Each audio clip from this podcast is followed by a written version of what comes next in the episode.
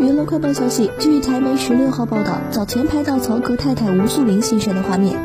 吴素林开车前往曹格住所接子女，但却始终未见到曹格露面。据悉，媒体拍摄时间为十四号，正是端午假期，一家人分开过节，由此引发两人婚变的猜想。台媒向曹格经纪人求证婚姻状况，经纪人给出回答是好的很。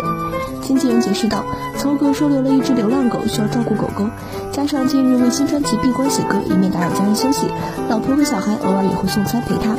所以他白天在工作室处理音乐事务，再回天母新家休息，晚上回工作室继续工作。